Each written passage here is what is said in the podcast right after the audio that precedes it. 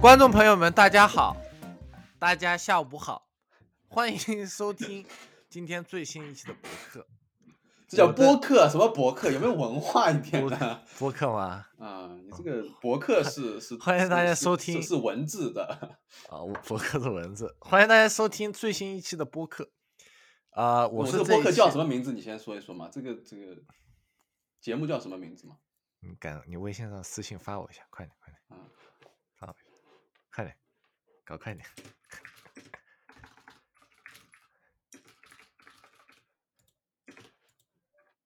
好，欢迎大家收听最新一期的博士生疗养院啊！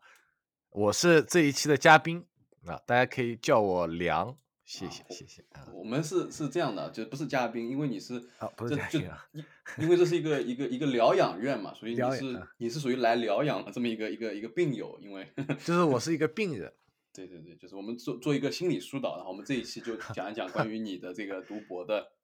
啊、这个对吧心路历程啊，然后你的你经历到的一些困难什么的，跟大家分享一下，好，好吧？啊、等一会儿啊，等我嗦口茶。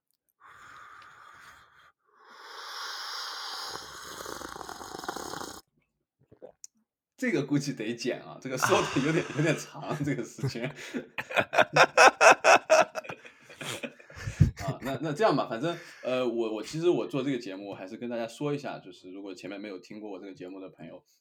大概就是每一期我会请到一个呃在读的博士生，然后他们可能是不同的专业，来自不同的国家，嗯、有有他们不同的这个故事，他们的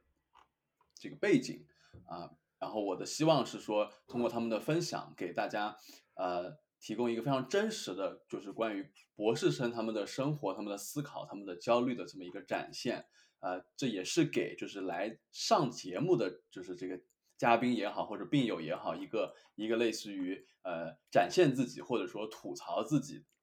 呃，这个生活，他的老板啊，他的导师，或者他碰到的一些读博期间奇奇怪怪的事情的这么一个一个平台。啊、那么这一期我们请到的是是梁同学，啊、梁同学，呃，现在是在这个谢菲尔德大学啊、攻读博士学位，你能不能大概的就是讲一讲你现在在做些什么事情，然后给我们讲讲你大概的这个背景是怎么样的？啊，问题是什么？啊 啊，我开玩笑，开玩笑。啊、我的背景呢，本科我是呃谢大的土木工程啊、毕业，毕业以后呢，我去了呃帝国理工攻读的是呢钢结构设计专业。在帝国理工博士毕业之后呢，我回啊到你结果一啊不是博士，在帝国理工硕士毕业之后呢，想的有点想的有点好啊，想的有点美啊，帝国理工也没要你啊是，一直在能去帝国理工读博呢，也一直是我的一个愿景啊，没有达到啊，然后就是得不到的永远在骚动啊，就退而求其次选了选了谢飞是吧？也不能这么说啊，这句话得谢飞的得罪一堆谢飞的 不能这么说啊朋友，完了完了。然后呢，帝国理工硕士毕业以后呢，回国啊，在国内的设计院工作了一段时间呢，不如人意，我就辞职了。然后呢，自己做了一个教育的公司，然后感觉还是想花一些时间来读一个博士啊，就回谢飞读博士。那目前研究的方向呢，是主要集中在呃我们土木工程的结构的无损碳伤和呃神经网络的结合啊。目前现在正在研究的项目呢，是对于一些呃纳米的复合材料的一些这个压强啊的反算问题啊，就不说的太太太仔细了。嗯，说了也我也我也不懂，我就是可能神经网络的时候我稍微懂懂一点啊，稍微懂一点。没事，分享一下而已啊。啊，对，那那我其实那我就多问一句啊，就是嗯那你这个当时就是，其实你是在英国当时毕业了，也是工作过一段时间，然后回国，对对对又又工作，但是最后不如人意，结果结果选择回来回来读博。你是就这个这个过程中，你是怎么一个一个心态的变化？因为因为啊就我对你的理解，我觉得你在当时读硕士的时候，其实你没有说很强烈的说我一定要读个博士这种这种这种说法，是不是？嗯，你是对，没问题。怎么？我觉得你是怎么怎么转变过来的？啊，那我就简单说一下这过程好了。就是呃，看哥说的对的，就是我在包括是读本科和硕士的时候，我一直认为我这个专业呢，它不需要读博士啊。如果有听众是这个土木工程专业的，我相信呢，你你在读书的时候呢，可能和我有同同样的想法啊，因为这个专业它是一个简单来说是一个呃工程的一个设计专业，所以它包括在教育教学的过程当中呢，肯定偏向的是。一个设计、计算这样一个方向啊，项目啊，设计项目这样一个方向，所以他对我们所说的 academic 的 research 的这些东西呢，比比比较是比较少的。所以你你在被教育的过程当中，你会觉得啊，我将来是要当一个工程师啊，不是要当一个这个研究人员。那所以在读硕士的时候呢，我一直觉得说我毕业了，我要去成为一个啊这个结构的工程师，那结构设计师啊，是这样的。所以呢，在呃这个我硕士毕业之后呢，我在伦敦的一家呃公司呢做的是这个我们幕墙的结构设计。呃，当时之所以选择回国呢，这个也是一个机缘巧合啊，因为像我们这种在国本科在国外读的，在国外待了很久，那么我觉得那个有有一个机缘巧合，就是难免在某一个时刻啊，特殊的一个时刻，你会很想家。就是在那个时刻，你很想的，这就触发了我想说，我为什么要在国外留下来工作？就是对这个想产想法的产生一个动摇，就想说，嗯，我觉得就在这种情况下，我觉得应该回国看看有没有发展的机会，所以我就回国了。但那个时候呢，没有对就是说这个工程设计呢这个方面呢有很大很大的抵触，只是觉得说，嗯，每天做的这个工作的重复性比较高啊。呃，如果说难听一点的，不需要动什么脑子，所以回国之后呢，我还是选择去找一份这个结构工程师的工作。当时我是到深圳某家啊，咱们国内好呃，应该说是非常大的一个设计院啊，私私，但是它是私人啊，设计，在深圳某家工作。好，一个最大触动我转变的因素呢，是嗯不适应。如果有听众是在国外读本科、硕士，然后毕业回去工作的，我相信大多数人和我会有一样的这个感受啊，就是生活上，包括在跟同事交流上，会有一些不适应的情况产生，或者说有很多话题呢聊不到一起去。第二个原因呢是什么呢？工作的强度太大。我们知道这个国内的设计院。这个无论是我们所说的这个国企也好啊，嗯，这个私企也好，大院也好，小院也好，多多少少呢存在这个工作强度大，这个平时呢加班到很晚啊，周末还要加班，但是呢没有相应的这个加班工资或者说福利的保障，特别是对于你刚刚入职的这个年轻的工程师来讲啊，那这个工作强度太大了，那这个属于是和我所追求的生活是违背的了。啊，这句话呢，我感觉有很多，我们如果是国内的听众，他可能这个理解不了，理解不了就算了啊。这句话千万不要给我剪了。我，你老你别老 Q Q 观众，国内 国外的，好像很多人听似的。啊，没有没有很多人听。啊，没有开玩笑的啊，开玩笑的。我就是说，嗯，就就是每个人对生活的追求不一样嘛。那我觉得这个就是这样大的这个工作强度呢，不是我想要追求的一个。生活的品质也好，那目标也好啊，所以这时候我就想说，是不是可以走另外一条路啊？是不是可以说去读一下博士看看？因为在那个时刻，我就是很明显的知道说，做工程不是我想要做的。因为在国内，无论哪个地方你要做工程，都是这样一个现状啊，这是产业决定的啊，也不是说国内国外决定，这是产业决定。所以我就想说，哎，在读博士。所以这整个历程到我决定读博士，它是这样子。就是决定说我要回回来读博士，你是就是在你挑选这个，比如说博士的呃研究方向上，你是你是怎么样做的一个决定？包括在就是选择学校、选择选择导师、选择老板的时候，你是你是做了一个非常非常周密的这么一个一个一个计划呢，还是说你就是看到谁谁家有坑你就去了？呃，这个东西呢，我说实话，我如果说出来呢。很多人觉得我做了一个比较凡尔赛的决定啊，但是我觉得大家可以做一个参考啊，如果就是各方面条件都允许的话。当时我在申请英国博士的时候，我收到的是三份 offer。我这里提大学的名字应该没有关系吧？没关系啊，我觉得你不介意就就没关系。我那我不介意，我没有关系啊。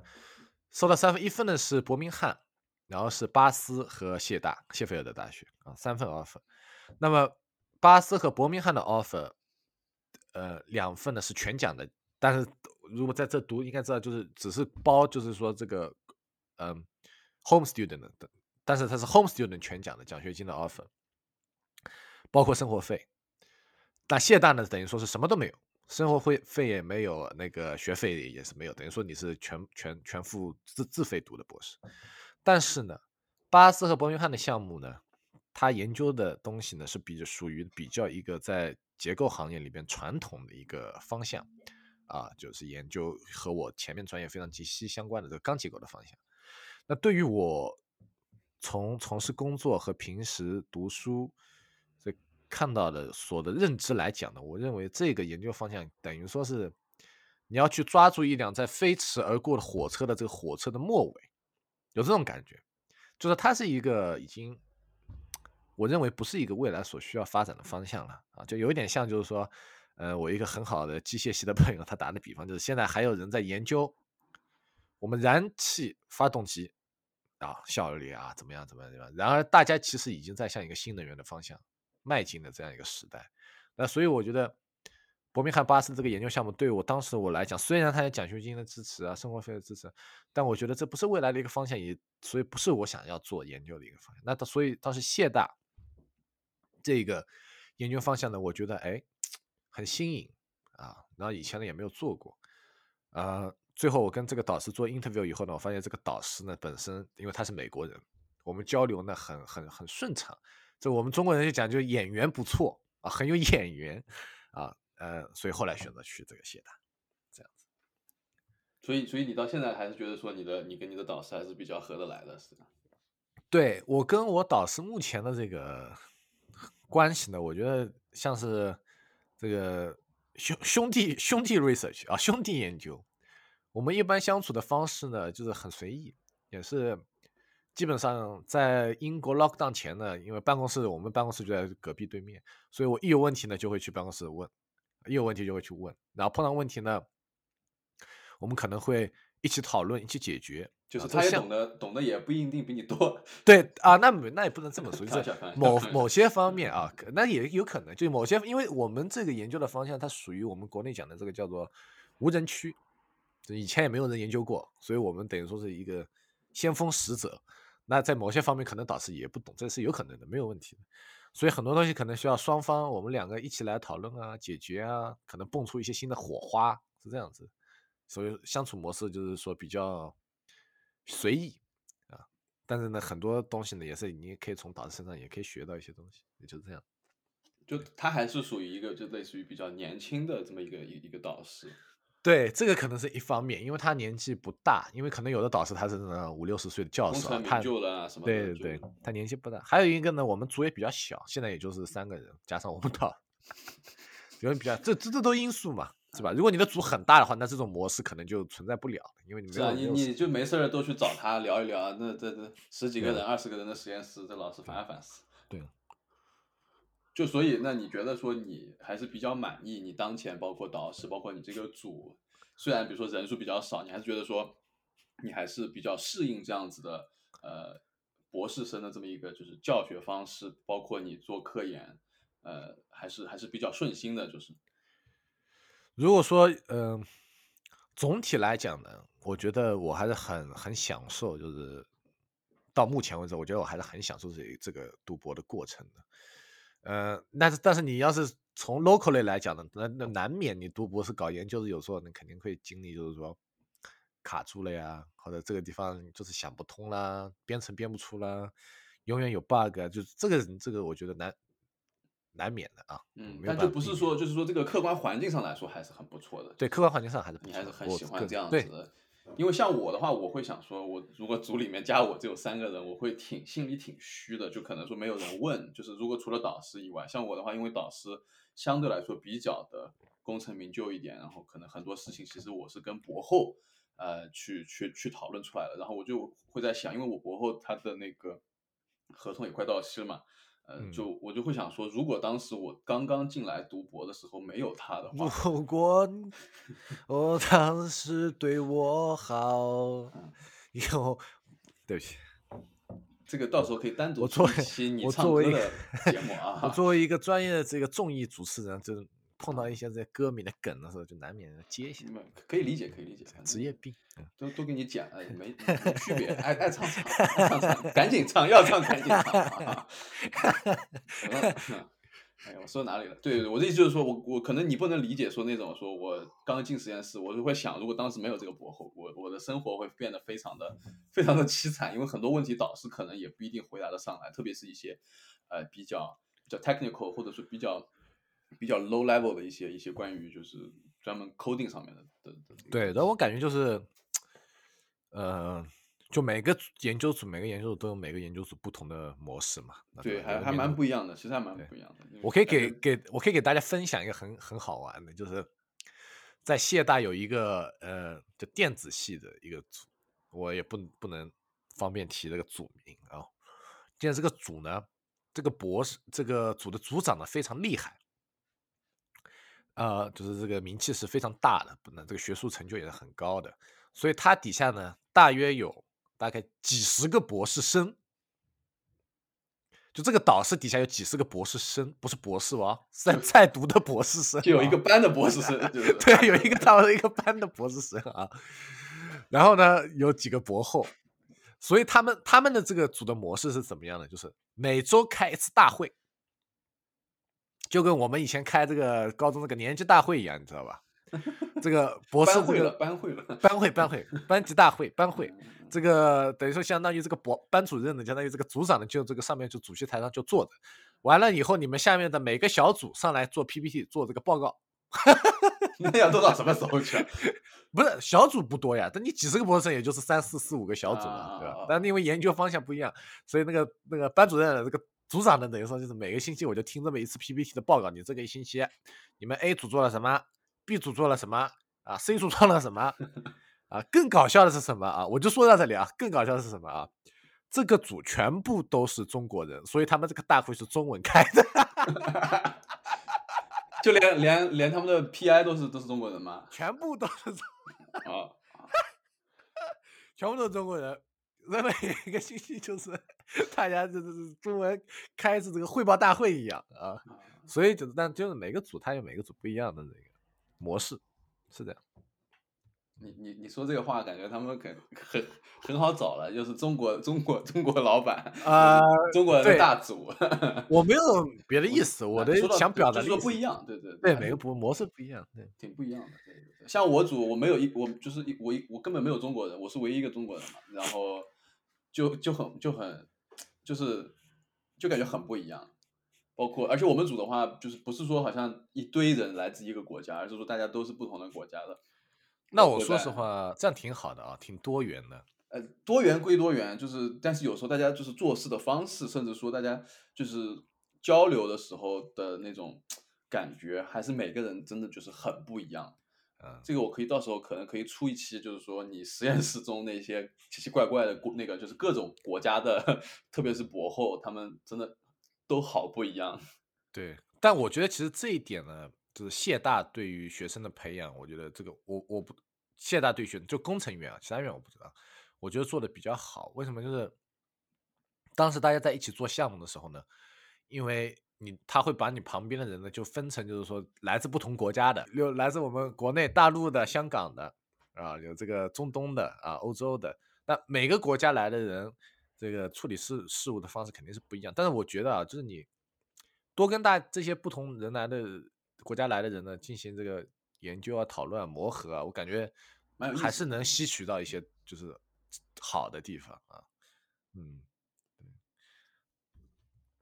那那，所以你觉得说谢大的这个对于博士生的就是教育来说，就我不是说组里面啊，就是说谢大这个对学校，他可能说对博对博士生他的培养的这个概念，你还是觉得说比较比较前卫，比较比较比较适合你。呃，谢大培养博士生呢，我我不敢妄加评论啊，因为我说实话，我觉 我觉得不是对，不是，我觉得就是就是你如果是博士生，这个学校对一个博士生影响，我觉得不大，因为大多数对你的影响都来自于你的研究组组内吧。对，我想啊，但是我觉得，嗯，你说，就我是因为想到是说，我除了组里面给我的帮助以外，其实我们的我的学院就是可能他会专门会开一些。就是其实是避开导师的一些博士生的会议，就是他可能说你可以来聊一聊你的科研顺不顺利，然后你可以讲一讲你组里面的一些事情，然后他完全是保密的，是这么一个性质，然后他会有就提供一些就是给你一条，因为是这样的，因为你会发现说对我来说，我可能每天做科研，或者说我大部分的时间都在跟我的导师跟我的组里的人打交道，这就导致说好像说我没有别的人可以可以去聊了，嗯，然后我们就是。我们学校我们的部门，他给你提供一个这么这么一个机会，呃，就是你可以有另外一个渠道去去跟别人交流，这样子。现在也有，但是我从来不去。呃，没必要，没必要，没必要啊，没那那也挺好。不是，那主要每个人性格不一样嘛。我觉得对我来言，这个东西都是有点浪费时间啊。我反正因主要因为我们。像康哥讲，他只有一个中国人，我们组里没人啊，就只有我，所以就 就是没什么好分享的，就是有点小小作坊的味道，三人小作坊啊，三呃，现在而且你现在又是疫情是吧？一人小作坊了已经是，嗯，还想还想搞个大新闻，还搞个无人区，搞个大新闻，三个人，哎呦，我怎么觉有点有点不靠谱啊？这个。还是在就是说，呃，合适合理就是适当的这个理论范围内做研究，嗯，还是跟我们包括我现在这个项目，我们跟美国的普渡大学一个教授做的项目在做合作，所以还是有理论的支撑的，不是说就是随便肆意发挥。当然，我也想啊，还是 条件目前条件不允许啊。如果有一天成为这个。研究组组长的时候啊，科技组组长的时候，那可能就可以啊。你给他们天天开会是吧？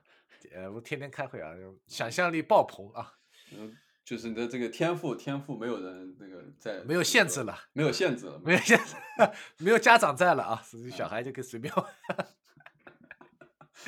你刚刚讲到，就是你这个疫情期间，你属于是一个人的小作坊，那那我就想想想问你，就是这个疫情对于你的研究来说，呃。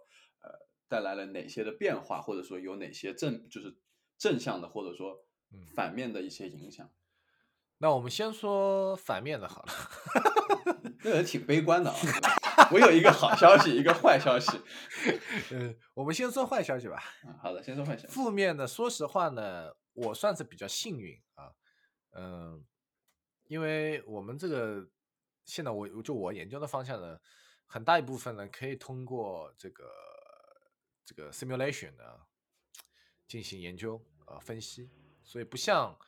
呃有一些呃比如说化学啊、生物啊，这个它必须通过非常严格的这个实验程序才能做出一些分析。那所以说对我的影响在这方面不是特别大。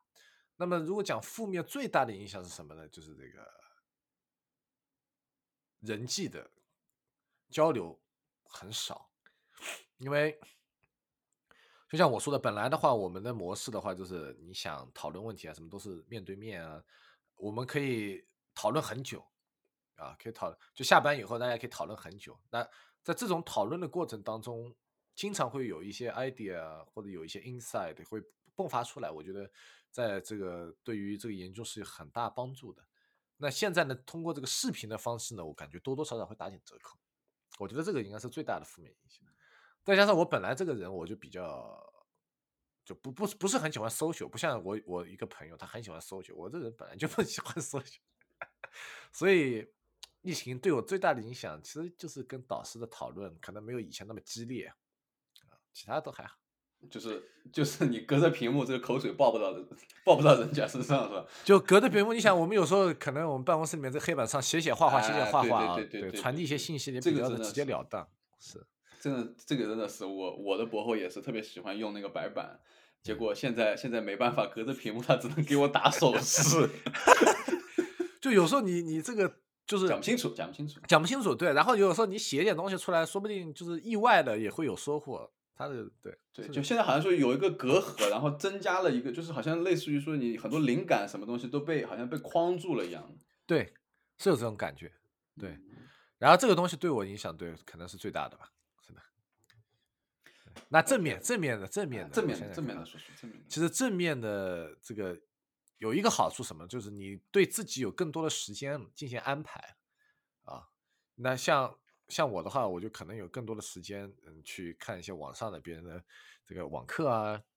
那就是旁敲旁敲侧击的别的与与别的相关连接的一些，比如说数学方面的知识啊，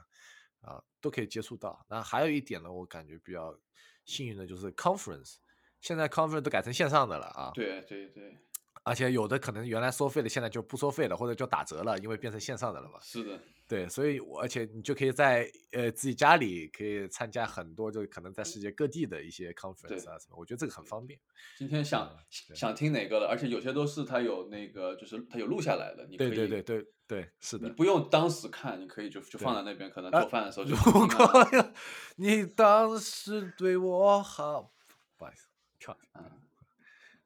这是这个我这个是你我我我叫一下吧，这样方便你当时待会剪辑啊啊啊！这等从这里剪就。这样更难剪了，好吧？这样子 对，呃，对我感觉博士生这个哎，这个线上还是挺赚的啊，线上的这个峰会的。对，这个我觉得是，我也觉得是很好的一个一个一个一个事情。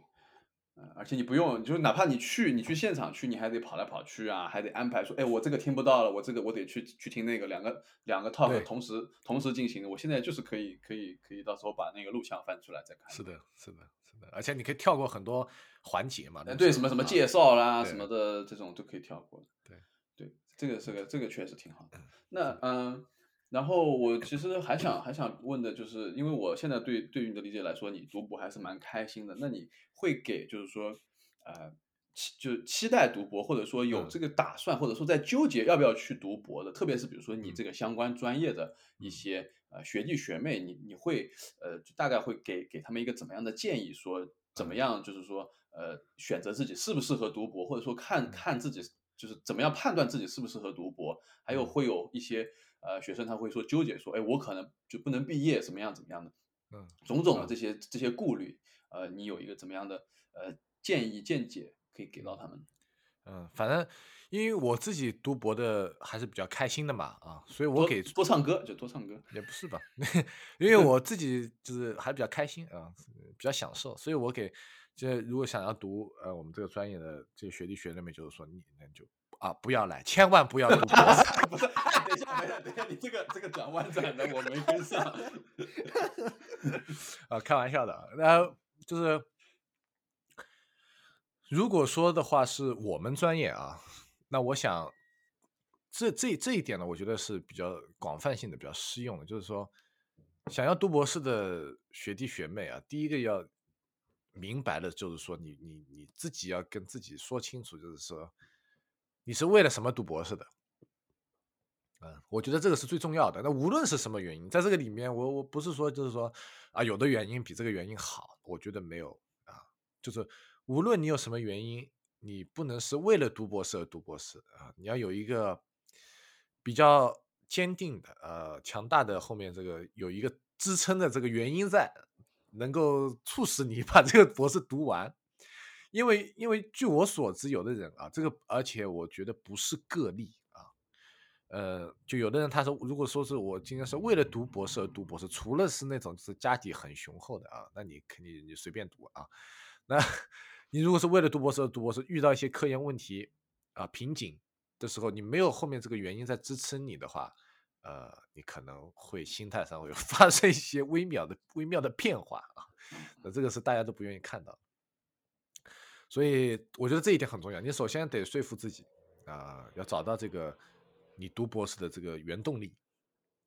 那如果再细一点呢，就是你要明白啊，慎重的选择你读博士的方向。那这个东西如果不是我的专业的话，我也不方便去知道你什么，对吧？但是在你自己专业方向内，你要对你读博士的方向做出一个比较准确的，相对来说啊，在当下比较准确的判断。那么眼光要放长远因为研究的东西不是一年两年啊，你研究的技术或者方向可能在，就以我自己的专业来讲，我们的眼光可能是放在十年、十五年以后，这个技术才可能在工业上得到实际上的运用。那么，针对你不同专业，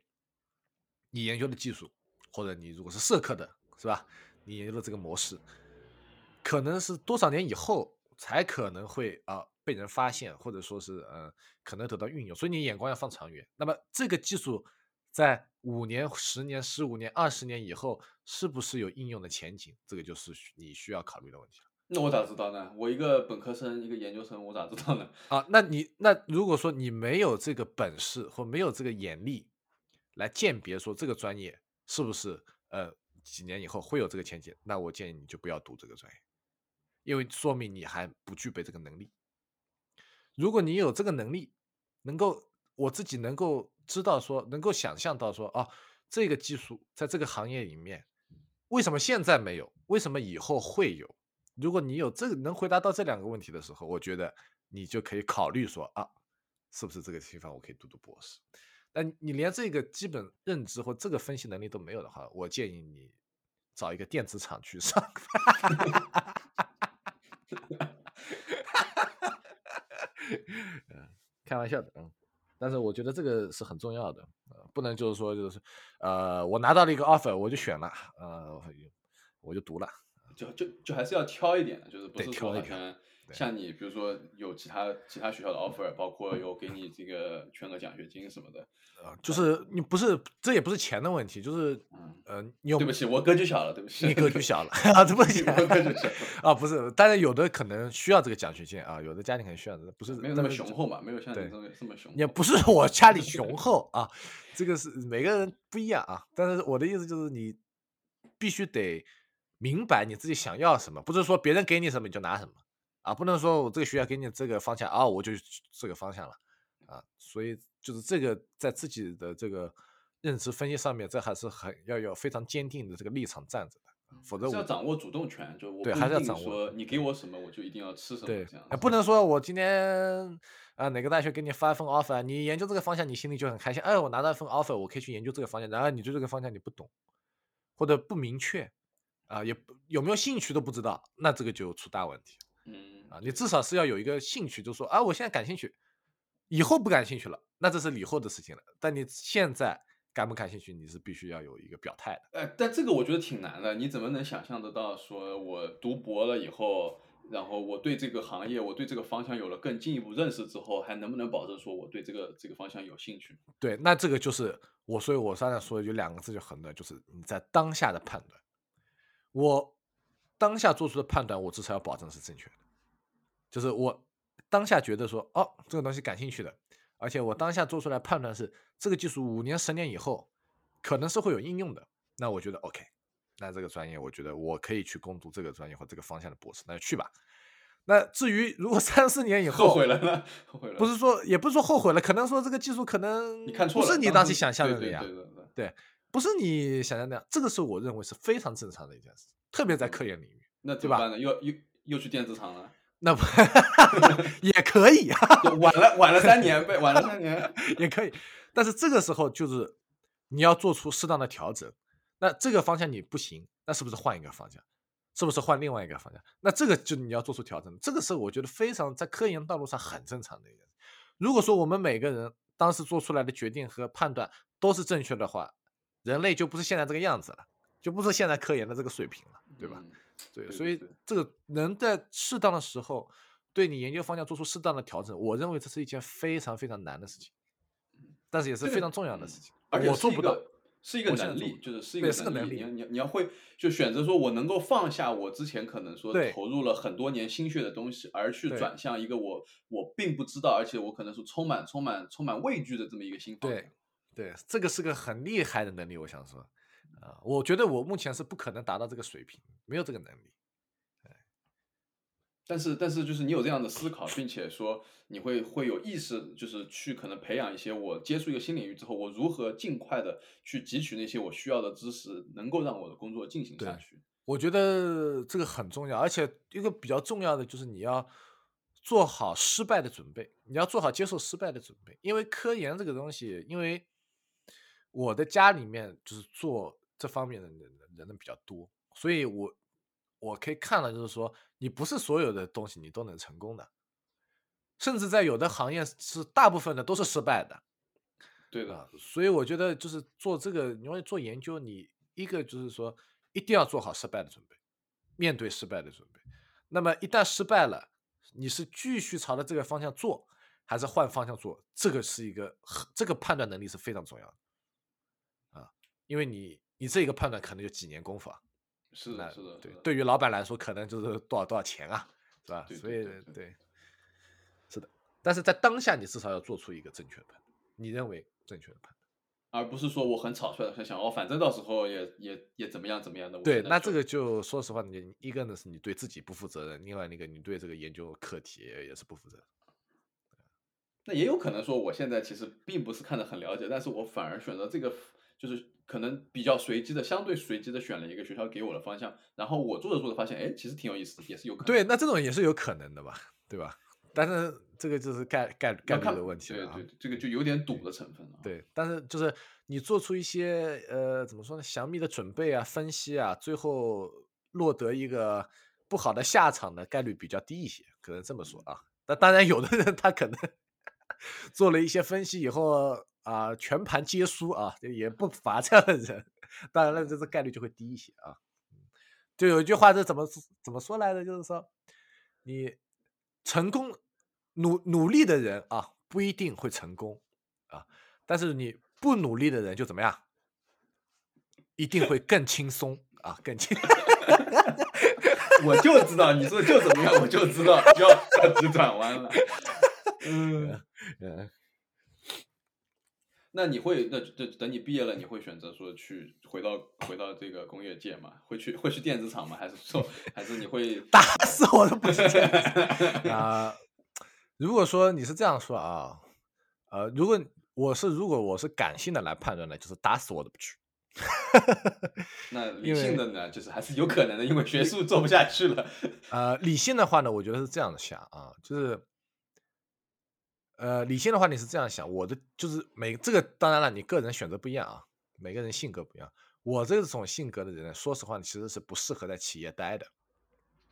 所以我这种性格的人最好是做什么呢？呃，就是歌手搞营销，搞 电竞，其实是做一个主持人 啊，没有。我最好呢就是做一个呃研究人员啊，或者做一个老师。其实这个比较适合我的性格啊和能力。那企业呢，说实话，它不适合我的性格的。但是呢，你不能说今天我就一条路我就定死了，我就不去企业了，那也不能这么说啊。我觉得这个你把自己的发发展方向的框的太死，所以呢，只是做一个第二选择了。对我来说，嗯，就还是还是，可是就是其实还是回到刚才你想你说的，就是对于研究方向的转变，你要有一个准备，要有一个这个。其实对于你这个职业的选择，你将来的规划也是说，我我可能有一个我比较喜欢的选择，但是我。并且要要要说服自己接受，说我可能最后走不走不了那条我设想的路，或者说那条我设想的路其实不是我想的那样子。是的，是的，是的。我觉得这个就是生活中吧，这个事情这种事情都会发生的。像我当时为什么为什么我我现在做这种准备我比较容易呢？就是为什么呢？因为我当时我可以给大家分享一个故事啊。当时我硕士毕业，我记得刚才我提过，我去一个幕墙公司做工作吧。对对。那。其实这个幕墙公司呢，不是我的第一份工作。我其实，在幕墙公司前，我已经做了工作。那么，这个工作出现一个什么问题？我不知道我有没有跟你讲过啊？当时我毕业了以后，就不太熟，你都不跟我讲这些事 情。不是，不是。当时我毕业以后呢，第一份拿到的 offer 呢，是一个钢结构设计公司的 offer。那当时呢，已经他呢，在我在毕业前，他就叫我周末呢就去那个公司里做实习实习，然后呢接触接触啊，到时候毕业以后好上手。拿到 offer，然后呢，后来我嗯毕业以后我回国待了一会儿啊，休息了一下，去美国旅游了一趟，然后回来。我回来的那个晚上，第二天是等于说是上班的第一天啊，我记得非常清楚，那是个星期天。我下嘛，第二天上班的第一天不是星期天，那不是你第你第一天上班又不一定要是星期天，对不对？对对对对对不起对不起对不起，你格局小了。啊，然后晚上我回来，那是星期天，我记得非常清楚。然后我就我就收到一封 email，他他你知道他说什么？他说我们公司 现在不需要新的 engineer 了。我是第二天要去报道上班的哦。嗯，他说我们公司现在不需要 engineer 了，你第二所以第二天不用来了。那我是等于说付了房租那个机票，准备来英国上班的。等于说我的未来都已经我已经规划好了，铺垫好了。他跟我说这上班前一天跟我说你不用来了。那其实 当时对我的打击还是很大，因为当时你我刚毕业嘛，啊就是说我已经下一步，我我我我这个卖的挺好，我对啊，而且你你你这个你也不可能说上班前一天你才跟我说吧，对不对？对对呃，所以当时对我打击也是挺大的。但是呢，慢慢的呢，我也就接受了。其实这个情况呢，以法律上来讲，你是可以告他告这个，是的是的。但是我觉得没必要啊呃还是没必要。所以自从那次以后呢，我的心态就就更好了。为什么呢？因因为这种事情呢，你你你控制不了，不是你控制范围之内的。你能控制的就是做好接受这件事情的准备。你不发发这种事情不发生，那当然是最好。那发生了，那我也有准备，我也有 Plan B，对吧？那就 OK 了嘛，因为你控制不了的。所以我觉得这个还是很重要的，在在在在在这个你的工作啊也好，生活也好，科研也好，这个当中很重要。嗯嗯，OK，呃，然后就是其实最后一个一个环节，就是这其实每一期我都会问，呃，来单向烟？吗？单向烟还没问到，还没问到，你不要剧透嘛，这个，嗯，不是不是每一期都问单向烟的好吗？啊，我不知道有那么多人会单向烟的。没有的，没有的，可能只有你不会吧。如果所有人都所有人不是，你想一下，如果所有人都会单向烟，那不就变成双向烟了吗？对呀、对，有道理，有道理。不过大家都知道，啊，有道理，有道理。但是不对啊，你是扯开了啊 对不起我是说 这个环节，我是说这个环节就是其实类似于一个快问快答。呃，第一个问题就是，其实其实其实刚才有些问题，其实你就是答案其实有些涉及到，但我想你给一个更可能精简一点的答案。啊，就第一个是读博以后对你带来了哪些变化，就是讲一个好的变化，一个坏的变化，就比如说从这个心态上，或者说从体重上之类的，这头发上都可以。嗯，好的变化呢，你的我认为呢，是分析能力啊更加的加强了啊。那这个我觉得是适用于生活各方面啊，不只是你科研方面啊，这个分析能力在加强，也是自身的培养啊。坏的方向呢，就是这个，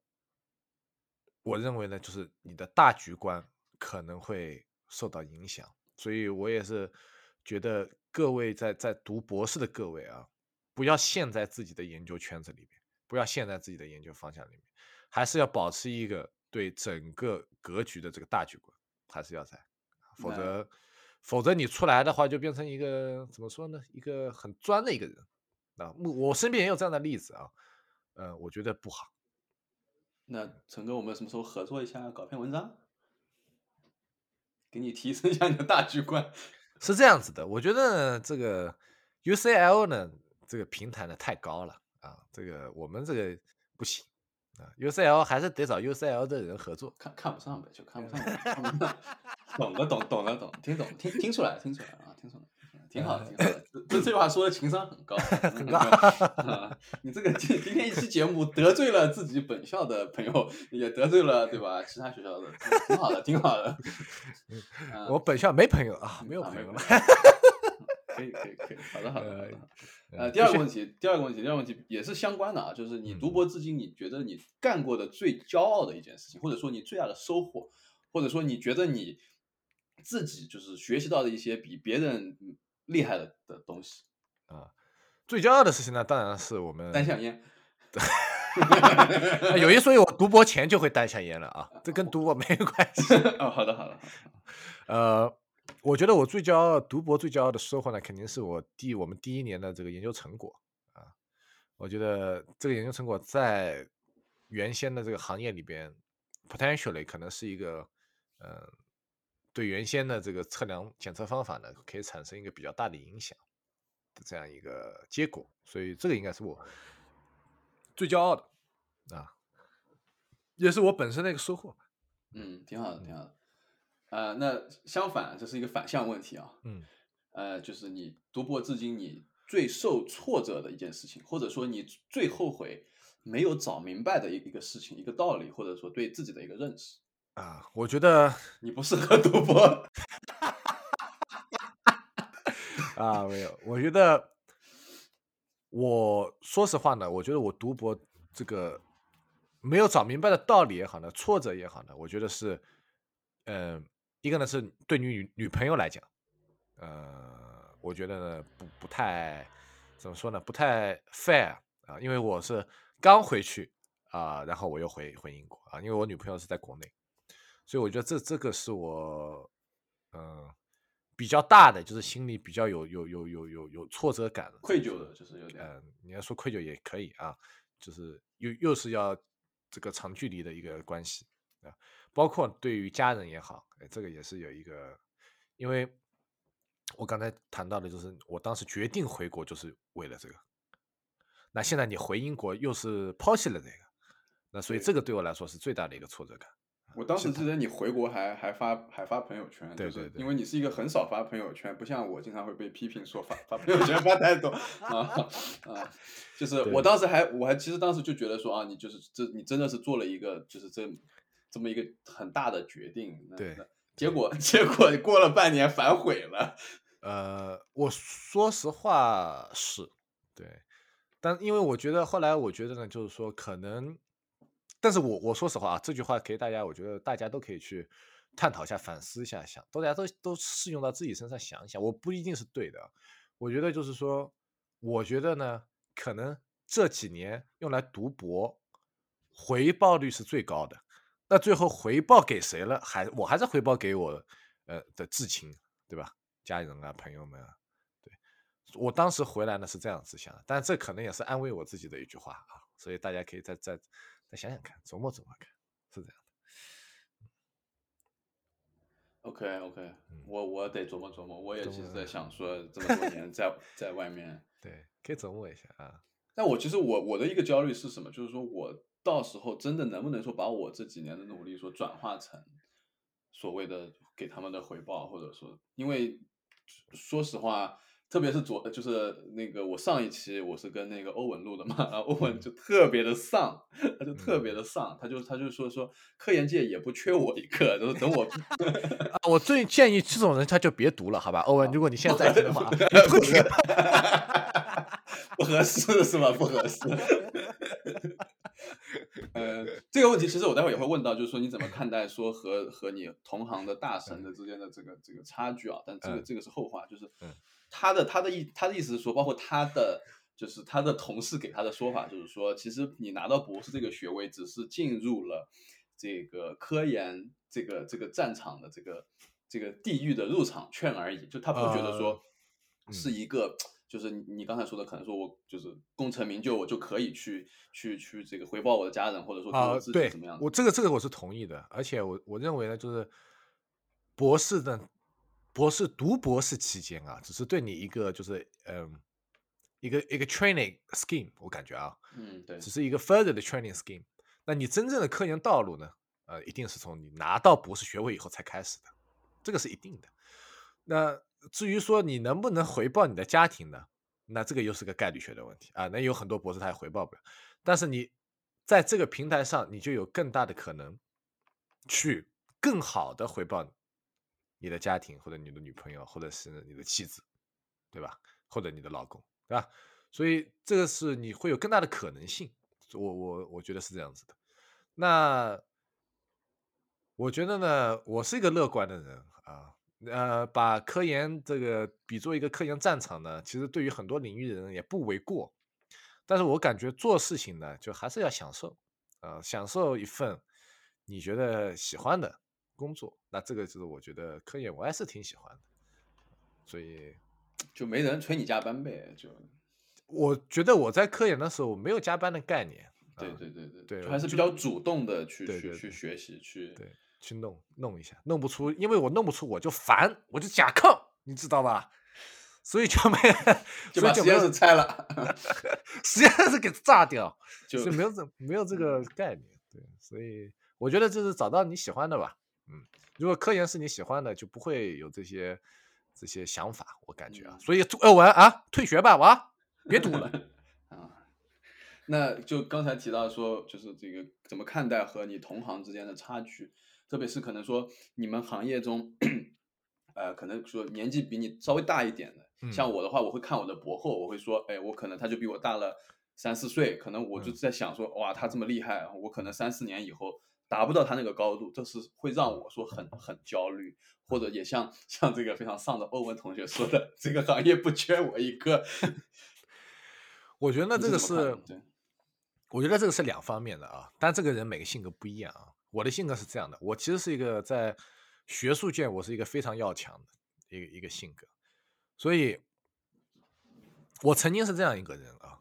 就是如果让我拿到了领头的位置，就是如果我现在是领头的位置了，我绝对不会让任何一个人超过我。我以前就是这样一个性格啊，嗯，我是不愿意让别人任何一个人超越我的。所以你从来也没有拿过领头的位置，是不是？当然，就是有有时候可能会有，有可别就有的有的方面可能会有了哈。但是，但是一旦如果我是第一的话，我就不可能让别人超过我。你可以试试看，但是我绝对不会让你超过我。但是呢，你人慢慢成熟了以后呢，你会发现呢，就这种东西它是没必要的，没有必要的，这是多余的压力啊。然后，如果说我现在作为一个博士生，你去跟大神比，那有什么好比的呢？那他肯定比你厉害喽，对不对？那三年四年以后，我是不是比他厉害？我也判断不了了。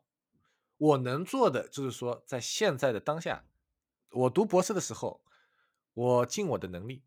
啊，把我目前在研究的东西和我认为我现在需要明白了解的理论知识也好啊，数学背景也好啊，我都给大家琢磨透了。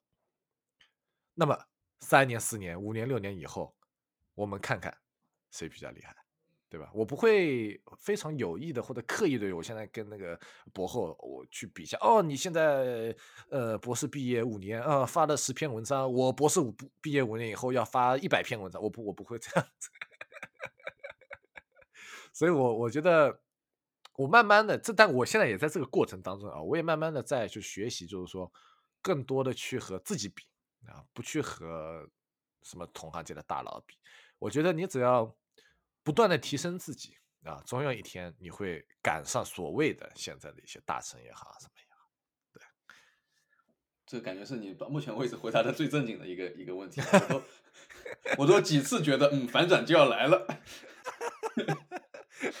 我我劝这个听友们啊，把这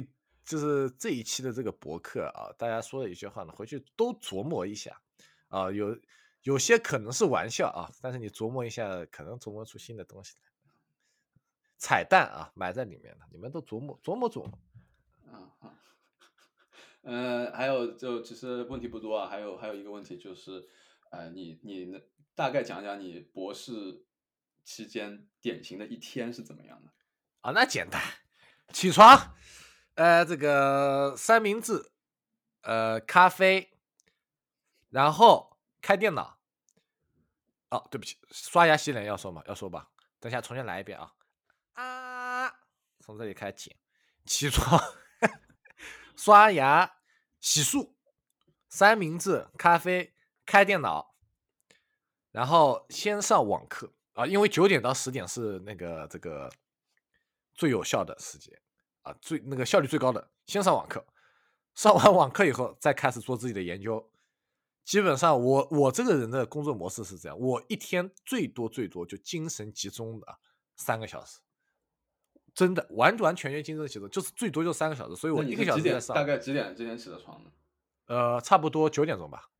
可能九点十五啊，可能八点四十五。最近都睡不好。那洗漱完也差不多了，就。对，差不多，差不多九点，我觉得吃完饭九点半差不多开始就正经。嗯，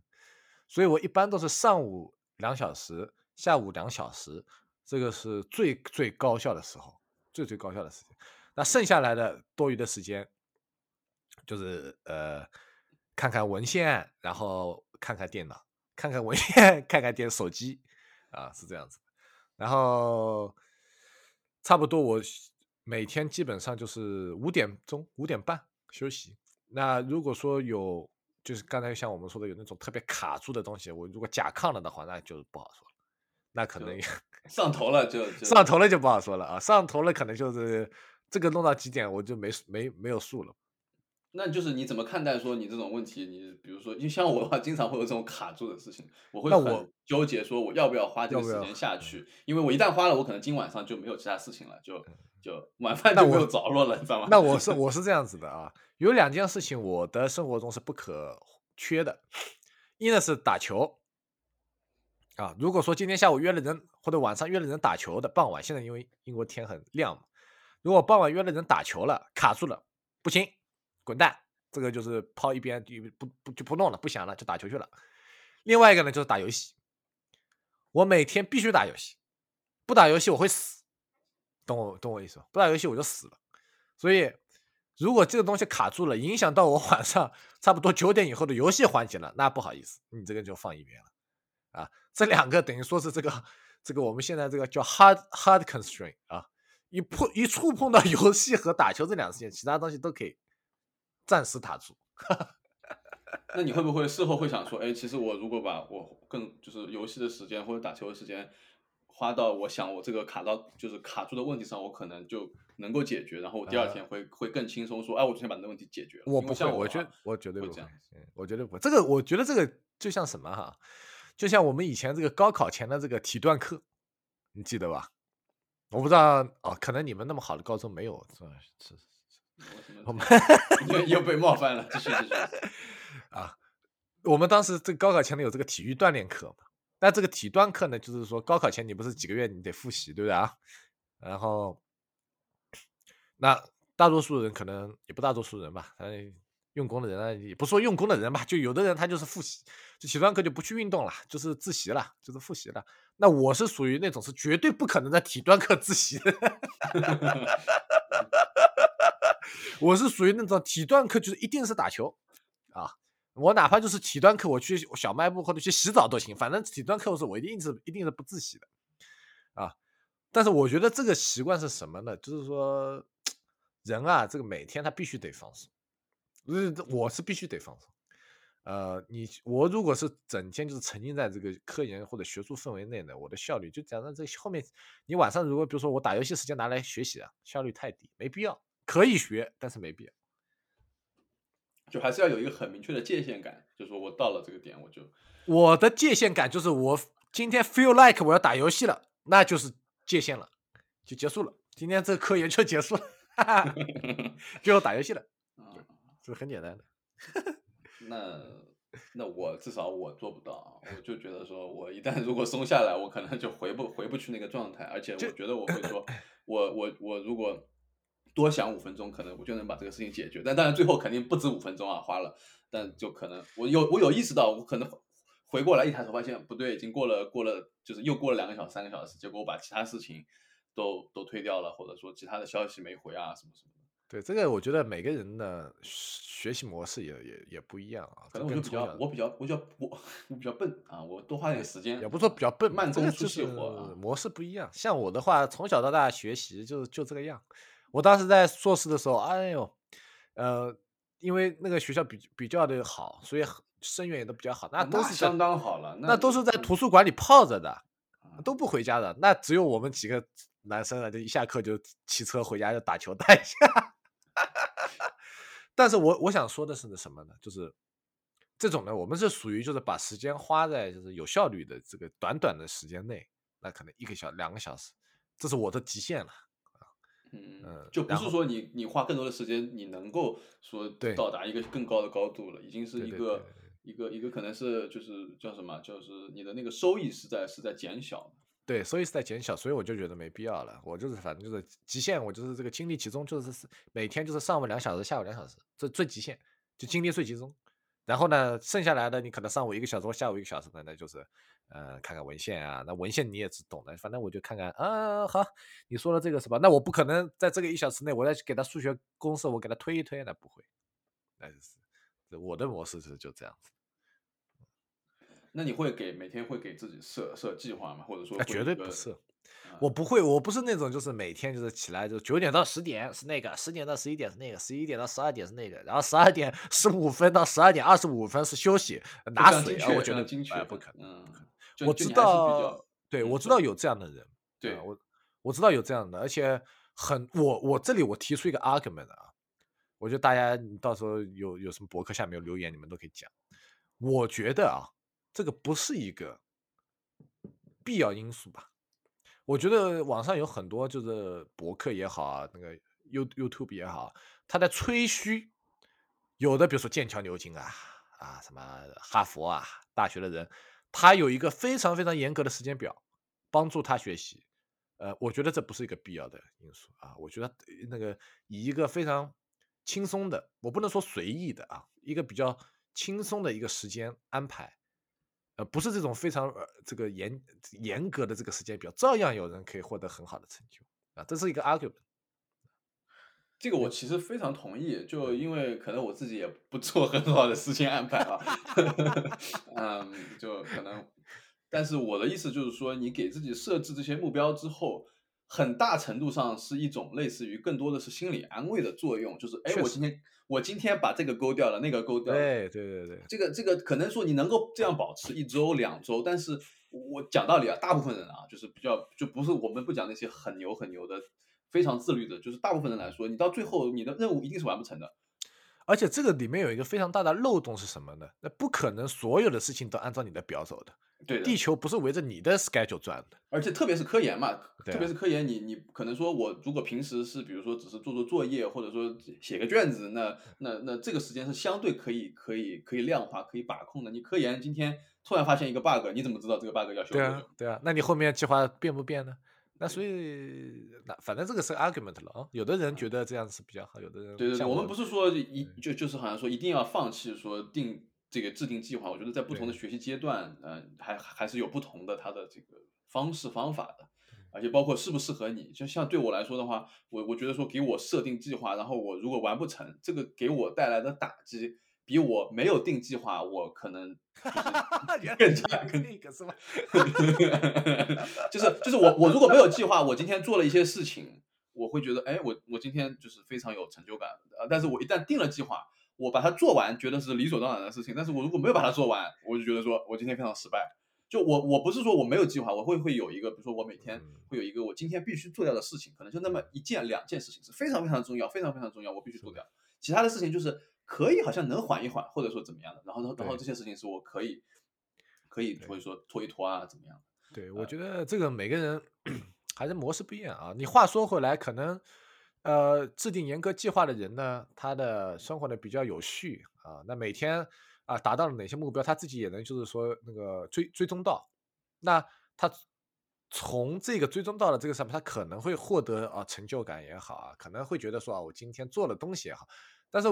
我是不需要通过这个来获得成就感，我也不需要通过这个来告诉自己今天做了什么，因为我明确很明确，我知道我今天做了什么啊，我今天我是效率高也不好，效率高也好，效率不高也好，我我自己还是很明确，不需要通过这种时间表的东西来对我自己进行一个量化。那所以每个人不一样嘛，这个是，嗯，就有也有可能就是有没有可能我们我们菜那也不好说，也可能你比较菜，我们没有在在 牛牛牛津剑桥啊，呃可能我们反反思一下，我们为什么没有去呢？但是就是因为我们没有看不上看不上很好的时间规划。看不上牛津剑桥什么咖嘛？哎，有没有点牛津剑桥的听众嘛？你底下留个言嘛？哎，什么欧咖？欧文欧文欧文，欧文，你留个言，你别读了。不不不，你我那个欧文那期还没出来啊，但是 听听了你会笑的，听了你会笑的，因为因为为什么呢？这个其实有点剧透了，就是欧文欧文昨天说的是，嗯呃，我就是迫不得已，实在没办法去了牛津。这是我这是我听到的最凡尔赛的这个这个这回答了，这等会被喷了吧？这一定会被喷。我说一下，啊谁喷欧文就是喷我，懂吧？谁喷欧文谁就喷我那挺方便的，那就一起就喷掉了呀。啊！你要敢喷我，我真的我喷不死你，你们这些人啊！这段肯定估计过不了审了，就没有机会被喷了，因为这段没有人能听到。嗯，呃，那 OK，其实我今天想就是跟你聊的基本上点都有聊到，除非说你还有一些呃想想想想讲的，但是我又没有给你机会讲的，你你如果想讲可以，我不我不阻止你啊，我们我们还有时间，呃，但是其他我想聊的大大部分就这样啊、你稍等一下，稍等一下，我问一下导播，导播录了多久了？这这这期时长够不够？啊，一分零六秒，时间够了是吧？不是一分零六秒，那是一小时六分钟，哦，哥一小时六，一小时六分钟是吧？啊，一期多少？啊，够了是吧？啊，够了，做 ending 了是吧？啊，好啊，好的。那其实今天的话呢，也很高兴和这个 堪哥啊聊了这么多关于这个啊呃，从这个呃升升博士啊到这个读博士啊的分享一些啊个人的一些经历和个人一些看法啊，我觉得很有趣啊。这一个一个小时也过得很快。那其实我这边呢，看哥如果没问题呢，我也没有什么好补充的啊。当然了，如果听众朋友们有什么呃后续的问题呢，啊，对于我们今天讨论的，或者说没讨论到，或者你感兴趣的呢，欢迎在这一期的博客下面留言啊，看哥会 回复你们的。我呢就有点懒啊，你有没有发现这个台词 反过来了？嗯，好吧，好吧，那我还是要做一个做个结尾啊。那谢谢谢谢这个梁同学啊、非常精彩的精精彩的表演啊。希望希望大部分的内容不会不会被被被卡掉啊。哎，我问一下，他们会不会觉得我们是我是假的哇？就可能是请来请来就是这样这样子就是演员侃大山的，就是满嘴跑火车，不知道在说什么。而且我跟你说，你这种话啊给这种特别是本科啊，或者说或者研究生的一些学弟学妹的家长听到的话，我觉得这个你可能就就不太好好混了，知道？人家听到你的声音就知道，就你就你哎，就你。我觉得吧，我觉得，我觉得我们这一期还在讨论很多有趣的东西啊。感觉我说的很多东西呢，可能年轻一点的本科朋友呢，可能还 get 不到，啊不一定能接受啊我觉得哎也不一有的他还接受不了，对，但是呃，但有的也可能是是错误的啊。哎，对对，但是是我觉得还是你是一种一种非常真诚的这么一种心态，不带掩饰的，呃，把你的真实的想法，呃，告诉大家。我觉得这个其实是我做这个节目的就是最重要的一点，就是我们给大家展示最真实的博士生的想法是怎么样的。不管说这些博士生本身他们靠不靠谱啊，呃什，么什么意思啊？哎，我我就说你很靠谱，你你说的话就是非常的啊真诚，因为我觉得可能网上会有一些呃别的做做节目，或者说他有些商业目的啊什么，他可能会过度包装说啊博士生博士他是一哎个今天我们有有掐掐上环节吗？没有吧？啊，今天我们这个 sponsor 是我们可以这段空出来，到时候呃如果有有希望就是说赞助我们的的这个这个朋友啊。或者说，希望我们闭嘴的朋友，想用金钱收买我们的朋友，尽管尽管尽管尽管来啊！呃我们看到大家看到这博士生生活有多多穷苦了吧？我现在一个人打两份 part time 的工，你知道吧？这个好像没聊啊，你你你说你那天在弄什么钢筋混凝土什么什么东西？没有没有，开玩笑的。啊那个我是在帮人家做这个 research assistant，他们是那个 architecture 的系，然后要做，他们要做，他们要做一个研究，研究什么呢？就是光线对于行人和路人出行的影响。所以他需要一个人坐在路边记，就是说这个一个小时内去了多少路人，去了多少行人。完了以后对数数那那完了，那你的弱项啊，这个一到五都数不清了，你让他 从小的弱小，嗯，对，博士生很苦的，因为平时的生活费打两份工，一个小时多少钱？才十五磅。嘿，那那确实低了，嗯，那那我们争取啊，争取争取搞点搞点恰饭的环节给你，搞点恰饭？给你提提升一下生活质量啊，生活质量。你就找一个那种能够能够那种什么做做饭的那种恰饭有有没有呀？就那种做好的饭，那种什么中餐厅的，直接那可以你那你去送过来的。谢飞谈嘛，谢飞的中餐厅你比较熟，就听我们听我们节目报我们那个名字，可以比如说打个折什么的，是吧？啊，打折可以，打折也可以接受，好吧？或者你自己搞个中餐厅嘛。我自己搞中专签，我还读博士吗？我不读了。这说明什么？说明你不适合读这个。说明我不是，所以最后的结果就是我不适合读。对，今天今天这个就是疗养院最后最后总结陈词，就是你这个入院病友，你的这个最后的报告是你不适合读博士。嗯，你可以走了，你可以出院了，你可以去退学了，办手续去去去退学吧。我退学了。OK，那今天的博士生疗养院就到这里，谢谢大家收听，下期见。谢谢谢谢谢谢，拜拜拜拜。